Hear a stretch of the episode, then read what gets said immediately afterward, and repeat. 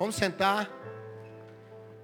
Boa noite para todo mundo, Ju, Marluce, Cláudio, todo mundo aí. Graças a Deus. Amém? Você pode dizer graças a Deus, irmão, assim, graças a Deus. Mas enche a boca, assim, graças a Deus. Oh Deus bom. Oh Deus bom. Como Deus cuida de nós.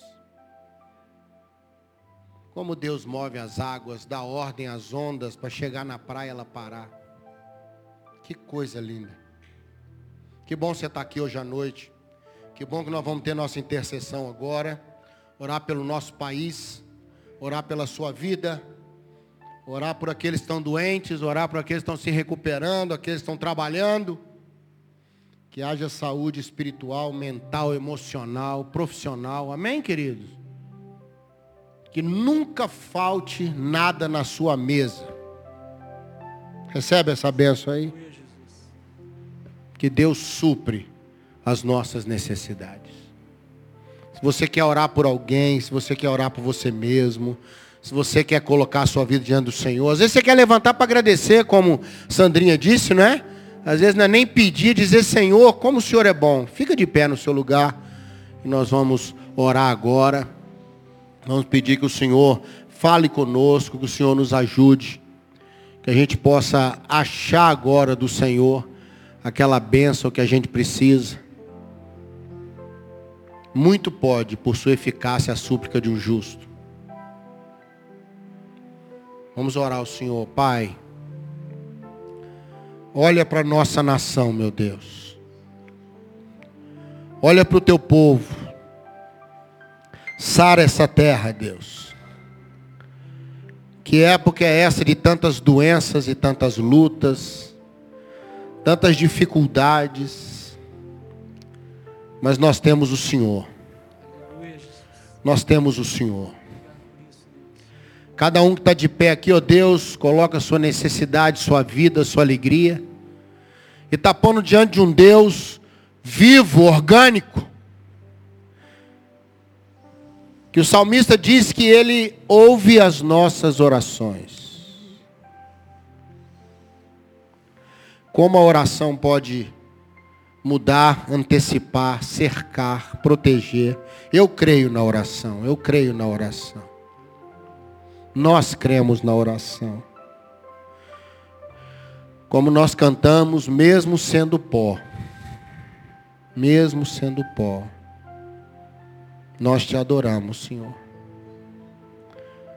Chamamos pelo teu nome e o Senhor ouve o nosso clamor. Várias vezes o salmista diz: O Senhor ouviu o meu clamor. O Senhor ouviu quando chamei por socorro. Estamos envolvidos com Deus vencedor. Derrama a tua graça sobre nós. Fala ao nosso coração hoje, Pai, no nome de Jesus. Amém? Vamos sentar, queridos. Você orou crendo? Quem orou crendo mesmo? Levanta a mão, deixa eu ver. A Bíblia diz: se tu creres, tu verás. Eu vou falar um pouquinho sobre isso hoje. Amém? Olhos abençoados. Quem quer ter olhos abençoados aqui? Levantei logo as duas. Eu quero ver bem. Eu quero ver bem. Eu quero ter olhos iluminados. Sejam iluminados os olhos do vosso coração. Provai e vede que o Senhor é bom.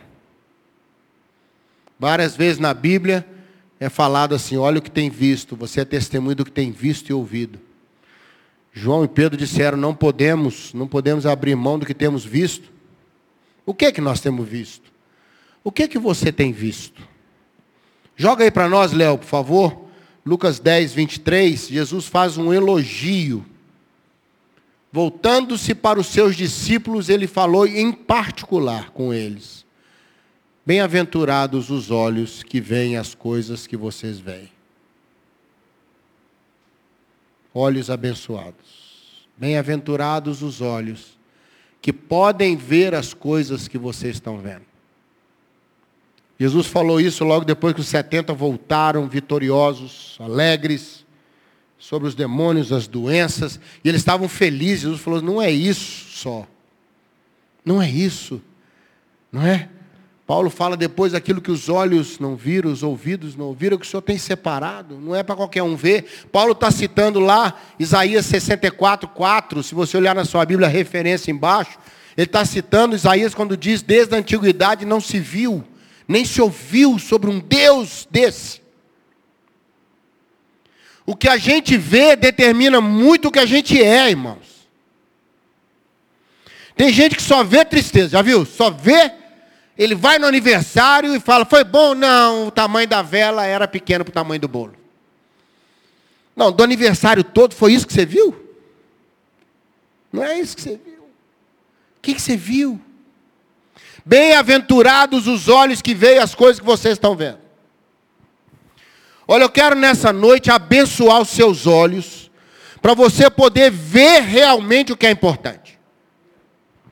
Nossa visão é muito limitada, concorda comigo? Muito limitada. A gente, eu particularmente sou extremamente distraído, irmãos. Eu, eu vejo, mas não vejo. Quando você chega num lugar assim que tem muita gente, você já viu que você olha assim, mas não vê ninguém? Você está entrando assim numa peça de teatro, está cheio. Aí você dá aquela olhada assim, você não está vendo nada. Você não está vendo nada. É ou não é? Você está olhando, mas não está vendo. A gente não tem o, o foco às vezes. Lá tem uma igreja evangélica em Dakota do Norte, nos Estados Unidos, e uma irmã contou uma experiência que ela teve. Eles estavam numa reunião de oração. E ela, determinado momento, eles estavam orando na igreja, cada um no seu canto orando. E ela foi orando assim, ele andou por trás do altar. Ela foi andando, orando, passou por trás do púlpito. E lá na parede, atrás do púlpito, tinha uma cruz desenhada, grande, marrom, com uma sombra, assim de fundo. Um desenho lindíssimo. E ela ficou ali parada perto da cruz, orando, orando e olhando para a cruz. De repente ela viu, no cantinho assim, na sombra, um filetezinho dourado. Ela falou, gente, o que, que é isso? Aí ela chegou mais perto para ver, estava escrito pequenininho assim, para todo sempre Jesus será o Rei dos Reis, Senhor dos Senhores o autor daquele desenho fez uma homenagem pessoal a Deus e fez um escritozinho pequenininho no cantinho, uma homenagem dele. Ela falou assim: Eu estou na igreja há tanto tempo, já vi essa cruz tantas vezes e nunca percebi que ali no cantinho tinha um escritozinho tão bonito em letras douradas, pequenininho. E ela falou: Quantas outras coisas na minha vida eu não estou vendo? Quanta coisa bonita eu não estou vendo, não é? Porque eu não, não tenho esse olho para ver.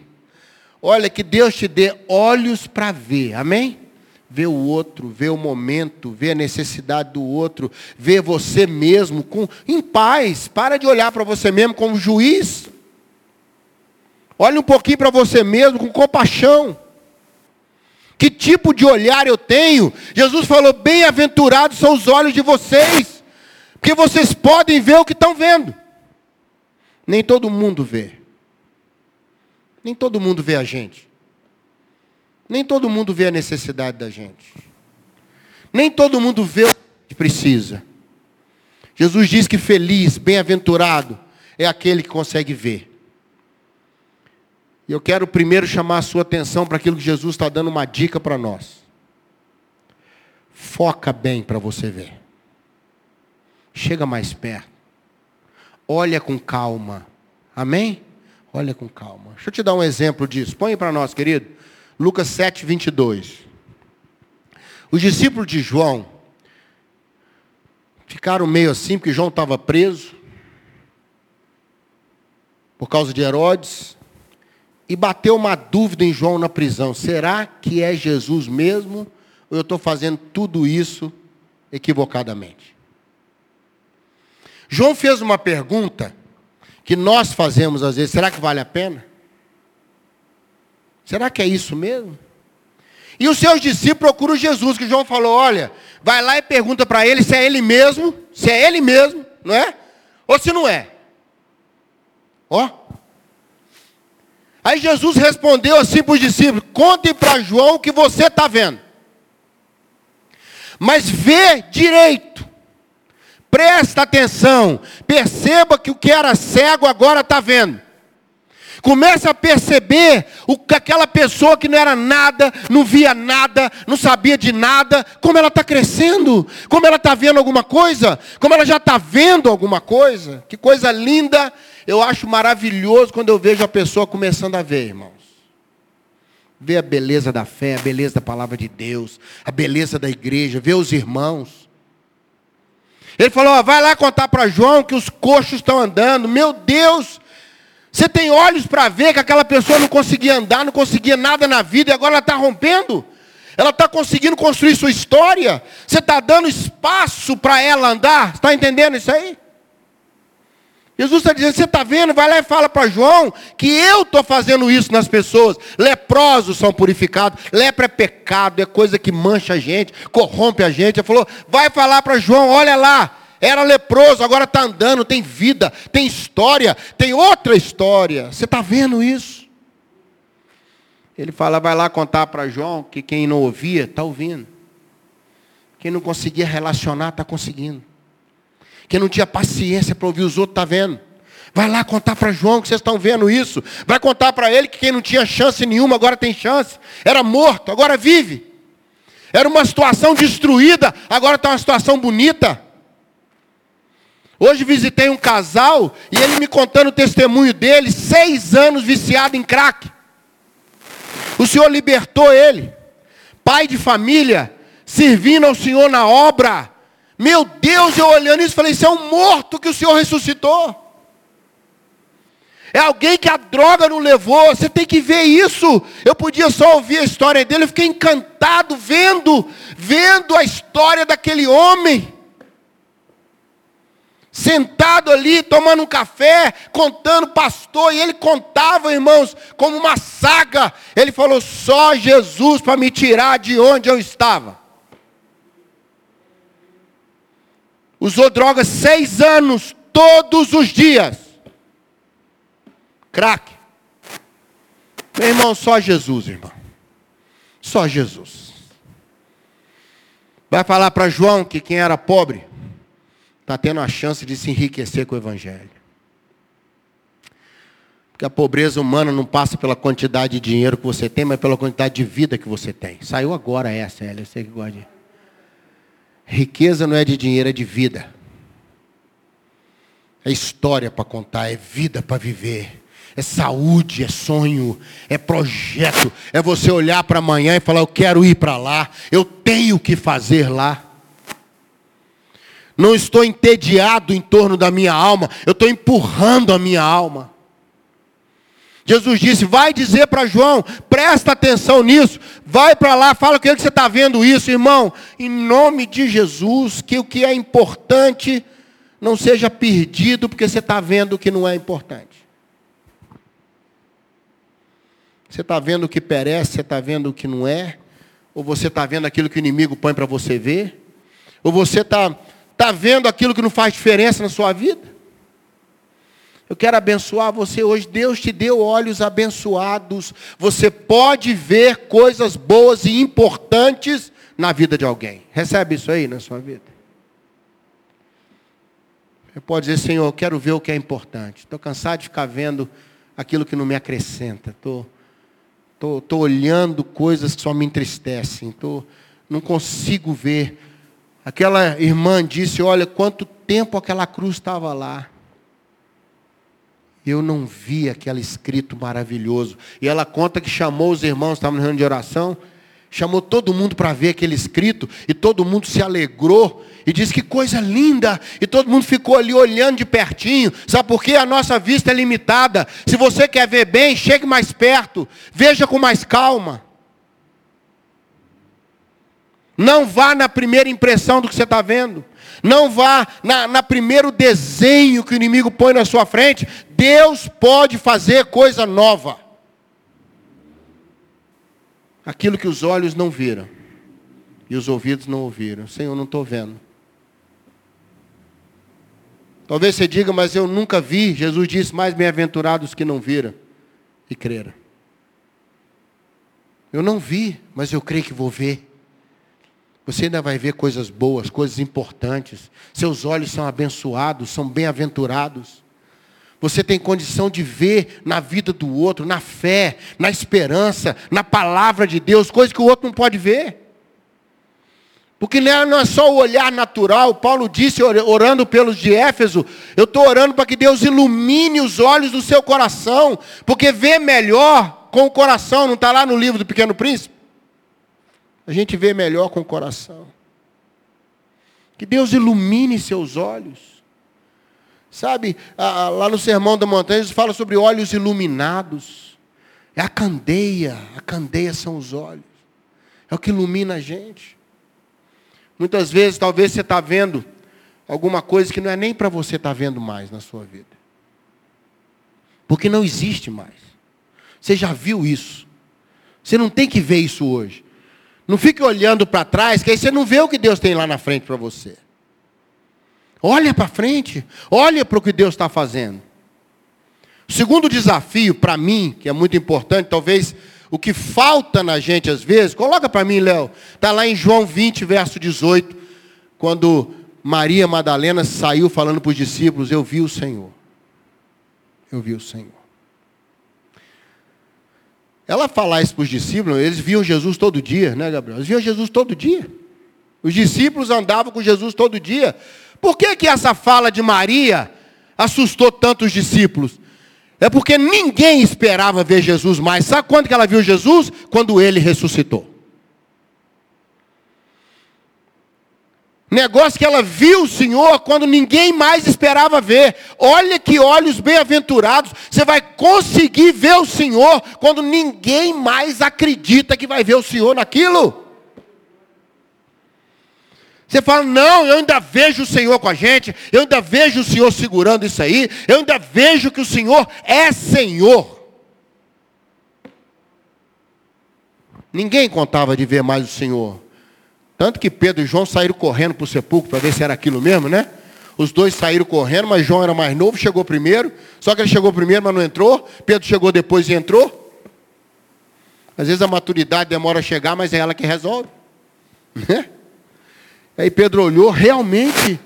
Mas sabe qual foi o segredo de Maria que eu quero passar para você? Maria, mas é Maria Madalena. Maria de Magdala. É que quando todo mundo foi embora, se você ler o capítulo 20 de João, você vai ver que todo mundo foi embora e a Bíblia diz, mas ela ficou lá um pouco mais. Ela ficou um pouco mais. Aí ela viu Jesus, não conseguiu identificar, achou que era o jardineiro que Jesus foi sepultado num jardim, num sepulcro rico, num jardim próximo do Calvário. E ela perguntou para ele: Você sabe onde colocar o corpo que estava aqui? É, me levaram o meu Senhor, eu não sei onde o puseram. Um, um, pregador disse que esse versículo lembra muito algumas igrejas hoje. Levaram o meu Senhor, eu não sei onde o puseram. um pregador disse isso, né? E Maria hoje perguntaria isso a muitas igrejas. Sabe? Mas aí ele, Jesus fala, Maria, sou eu. Nessa hora ela vê, vê o Senhor e ela fala, Rabone. Rabone é meu mestre, Rabi é mestre. Rabone é meu mestre, meu. Conheço. Não é só alguém que ensina, é alguém que me ensina.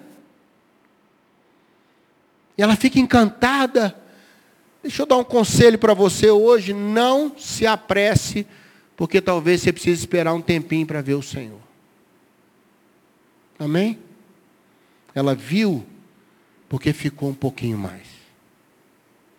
Eu tenho aprendido muito esses dias que vale a pena não tomar decisão na hora e gastar um tempo em oração para que as coisas se resolvam. Você vai ver o Senhor. Só vê o Senhor quem está disposto a ficar um pouquinho mais quando todo mundo vai embora, ela ficou um pouco mais. Depois você lê em casa João capítulo 20, você vai ver que ela ficou um pouco mais e todo mundo saiu, mas ela ficou um pouco mais e ela viu o que os outros não conseguiram ver. Bem-aventurados os seus olhos, porque você vai ver quando todo mundo já desistiu de ver. Quando chegar aquele momento que, que viesse o desânimo, e as pessoas em volta falam, não estou vendo, não estou conseguindo ver o Senhor nisso. Não estou conseguindo ver o Senhor naquilo. Não estou conseguindo ver solução. Eu não vejo nada andando. Espera um pouquinho. Espera um pouquinho. Porque o Senhor às vezes se esconde dentro da situação. Um tempo atrás falamos sobre o Deus que se esconde. Às vezes você vê o Senhor e depois a situação. Às vezes você vê a situação para depois ver o Senhor. Não é? Daniel foi livre da fornalha. Os seus amigos foram livres na fornalha. Em compensação, os amigos de Daniel foram livres da cova dos leões. Daniel foi livre na cova dos leões. Não importa. Fique um pouco mais. Você vai ver o Senhor. Bem-aventurados os seus olhos. Bem-aventurados os seus olhos. Que vocês podem ver essas coisas. Põe de novo o versículo aí, Léo, para a gente fechar. Lucas 10, 23. Guarde esse versículo. Bem-aventurados os olhos que veem as coisas que vocês veem. Vire para os seus filhos e fala, agradeça muito a Deus vocês poderem ver essas coisas. Ver a bênção do Senhor. Ver o cuidado do Senhor. Ver a misericórdia do Senhor. Ver o livramento do Senhor, meu irmão. Tem livramento que Deus deixa a gente ver. Tem livramento que você nem vê, mas o Senhor te livrou. Talvez hoje o Senhor te livrou até da morte, você não sabe. É ou não é? Eu não me esqueço, um, um, vou só contar essa experiência para a gente orar. Tem uma irmã no Rio, muito carinhosa, muito amiga, e ela trabalha numa corretora de seguros. E ela chegou perto de mim muito envergonhada, falou, pastor, todo ano ela me dava um seguro de oferta, às vezes de casa, de, de vida, de não sei o quê, era uma maneira carinhosa dela. Aí ela falou, pastor, olha, eu não sei o que, que é, eu estou sem graça, mas Deus mandou te dar um seguro de vida. Ele falou, ah, irmã, será que eu vou esse ano? Eu, pois é, pastor, estou sem graça, mas Deus mandou te dar um seguro de vida. Aí eu falei, que é isso, irmã, e tal, mas eu saí com a pulga de 20 centímetros atrás da orelha, irmão. A irmã não viu que a pulga ficou aqui atrás, ó. Eu falei, ai meu Deus do céu, será que é esse ano que eu vou, vou lá para minha mansão lá, né? Vou lá para conhecer. E o ano foi passando, foi passando. E eu fui pregar para um congresso de jovens em Belém, lá mais ou menos julho, agosto. Quando eu acabei de pregar, era um, um calpão grande assim, um calor lá em Belém, de dar dó. Acabou de pregar, aqueles jovens saíram, muitos jovens. Aí um falou comigo assim, pastor, eu tenho uma palavra de Deus para te entregar. A hora que todo mundo sair, senhor me dá um tempinho? Eu falei, tranquilamente. Aí eu sentei com ele assim, ele falou, pastor, pega um papel e escreve. Deus mandou você escrever. Eu falei, ai, ai, ai. Aí eu peguei o papel. Irmão, ele me entregou umas três profecias. Todas as três cumpriram na minha vida. Todas. Quando ele acabou de falar tudo, que ele ia sair, ele falou: Ah, tem mais uma coisa, Deus mandou te falar. O que, que é, irmão? Ele mandou te dizer que te livrou de um infarto esse ano. E foi embora. Ele mandou te dizer que te livrou de um infarto esse ano. Quando eu voltei, mais no final do ano, a irmã me ligou toda feliz, falou: Pastor, eu queria mudar o seguro, eu posso? Falei, por quê? Eu queria mudar para seguro de casa. Falei, pode mudar, irmã, porque o infarto já foi. O infarto passou lotado. Deixa eu te falar uma coisa, bem-aventurados os seus olhos que veem as coisas que Deus deixa você ver. Você ainda vai ver grandes coisas que o Senhor tem feito na sua vida. E quem vê vai ser agradecido agradecido. Grandes coisas, diz o salmista, tem feito o Senhor por nós. Por isso estamos alegres. Que Deus te dê olhos para você ver tudo que Ele tem feito na sua vida. Recebe essa palavra hoje. Fique um pouquinho mais. Chegue mais perto. Preste atenção. Você vai ver que Deus está nesse negócio com você. Amém? Vamos orar? Pai, que essa palavra se transforme em vida nos nossos olhos. Que as escamas caiam dos nossos olhos como caíram dos olhos de Paulo. E a gente possa ver, ver. O Senhor disse: Eu vou mostrar para ele o que realmente é sofrer pelo meu nome, não o que ele acha que é. O Senhor falou com Paulo: Eu vou mostrar para ele. Oh Deus, quantas vezes ver o Senhor faz toda a diferença no meio da tempestade, como foi com Paulo. Na vida de Pedro e João e de tantos outros, João disse: Vimos a sua glória, como a glória do unigênito do Pai. Na sua carta, Pedro diz: Nós vimos a sua glória. Ele está reportando lá no monte, quando ele viu na transfiguração Jesus na sua glória. Mas depois, a Bíblia diz: Não viram a mais nada nem ninguém, só Jesus. Pai, bem-aventurados nossos olhos. Dá-nos olhos para ver, Senhor. Livra-nos da cegueira emocional, espiritual. Dá-nos olhos saudáveis, que nossos olhos brilhem, que a candeia esteja acesa em nossos olhos. Que a gente tenha luz, e lâmpada para os nossos pés é a tua palavra. Que o Senhor ilumine o nosso caminho. Que a gente veja, veja que a gente fale como Bartimeu, eu quero ver, Senhor, eu quero ver de novo. Muito obrigado, Pai. O Senhor tem nos dado olhos para ver. Dá-nos paciência para esperar um pouquinho para ver. Dá-nos o foco necessário, a visão correta, a escrita dourada junto da cruz marrom. No nome de Jesus. Amém. Amém? Recebe essa palavra hoje? Deus te deu uma semana iluminada. Em nome de Jesus. Amém, querido? Deus te abençoe.